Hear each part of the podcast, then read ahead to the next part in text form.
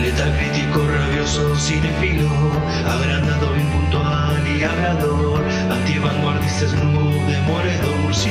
crítico, él quiere ser.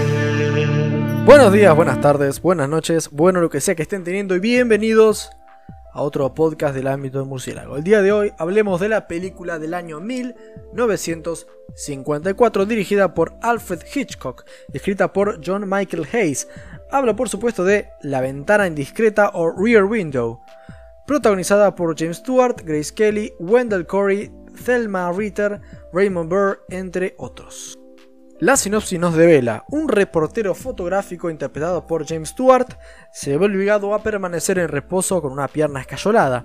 A pesar de la compañía de su novia, interpretada por Grace Kelly, y de su enfermera, interpretada por eh, Thelma Ritter, procura escapar al tedio observando desde la ventana de su apartamento con unos prismáticos lo que ocurre en las viviendas de enfrente. Debido a una serie de extrañas circunstancias empieza a sospechar de un vecino cuya mujer ha desaparecido. Ok, expectativas. Eh, moderadamente altas, la verdad. Sí, tenía ciertas expectativas. Es una de las pelis más famosas de este director súper ponderado que es Hitchcock. Y bueno, lógicamente eso me interesaba, no soy boludo. Sumando que hace un tiempo me regalaron un libro en el que Hitchcock habla de cine. Y bueno, yo bueno, digamos que quería ver sus películas para estar realmente empapado en sus formas. Así que sí, tenía expectativas con esta peli. Todavía no leí el libro, claro. Tendría que hacerlo. ah, ah y sí, hay un capítulo de Los Simpson que parodian a esta peli. Eh, algunos ya se habrán dado cuenta, ¿no? Sin más dilación.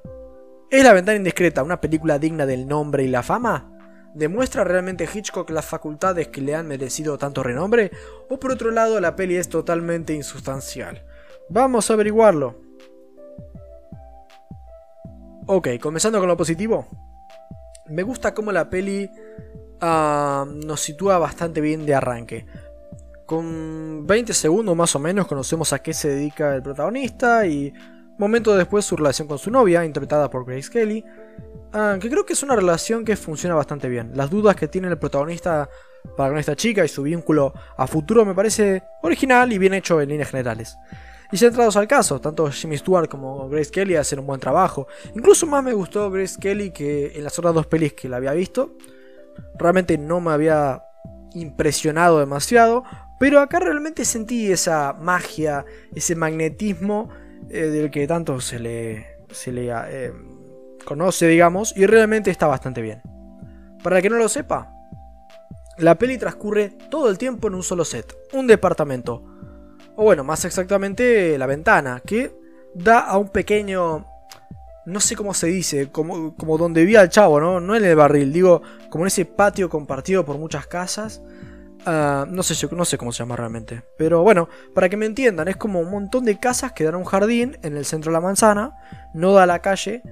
Eh, bueno, y en esta peli todo lo que vemos es al protagonista viendo a sus vecinos y el asesinato que él cree haber visto. Y creo que el gran valor que tiene la peli es el de poder funcionar, digamos, con solo eso.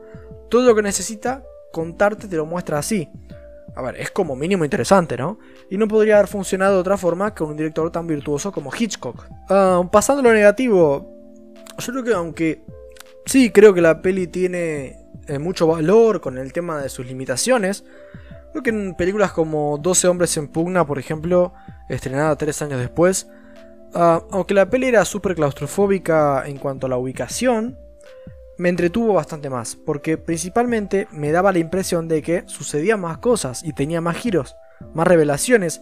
Acá en la ventana indiscreta, además del hecho de que siento que la peli le cuesta un poco arrancar, creo que por momentos sentí que no pasaba demasiado y que el misterio no era tan misterioso. El protagonista por momentos me parecía medio estúpido, al punto de que llegué a pensar que yo sería un mejor detective de acá a la China. Ah, y aunque siento que el planteo inicial de la peli está bastante bien, si la peli hubiera terminado distinto, tal vez más dramáticamente, yo siento que todo hubiera terminado con más fuerza y, hubiera podido respaldar mejor el, mensaje que, que había planteado anteriormente. El clímax está ok, pero siento que si las cosas hubieran se hubiesen desenvuelto de forma opuesta, la peli hubiera impactado más sencillamente. Acá por ahí sentí que todo lo que la peli estaba planteando como mensaje se termina un poco diluyendo, cayendo en algo tal vez más complaciente. En resumen y para finalizar, una película que está ok, por momentos un poquito pesada y no pasa demasiado, ni hay tanto misterio, pero yo creo que la propuesta cinematográfica es tan interesante que no puedo darle menos que un pulgar para arriba. En lo personal, si pude ver a través de la ventana indiscreta, pude. Y aunque no pude presenciar nada maravilloso detrás de esa ventana, no le cierro todas las puertas a volver a verla, le abro una ventana. Le doy un 7.1 y a ustedes les agradezco un montón por haber escuchado hasta acá. Buenas noches. Porque soy Batman.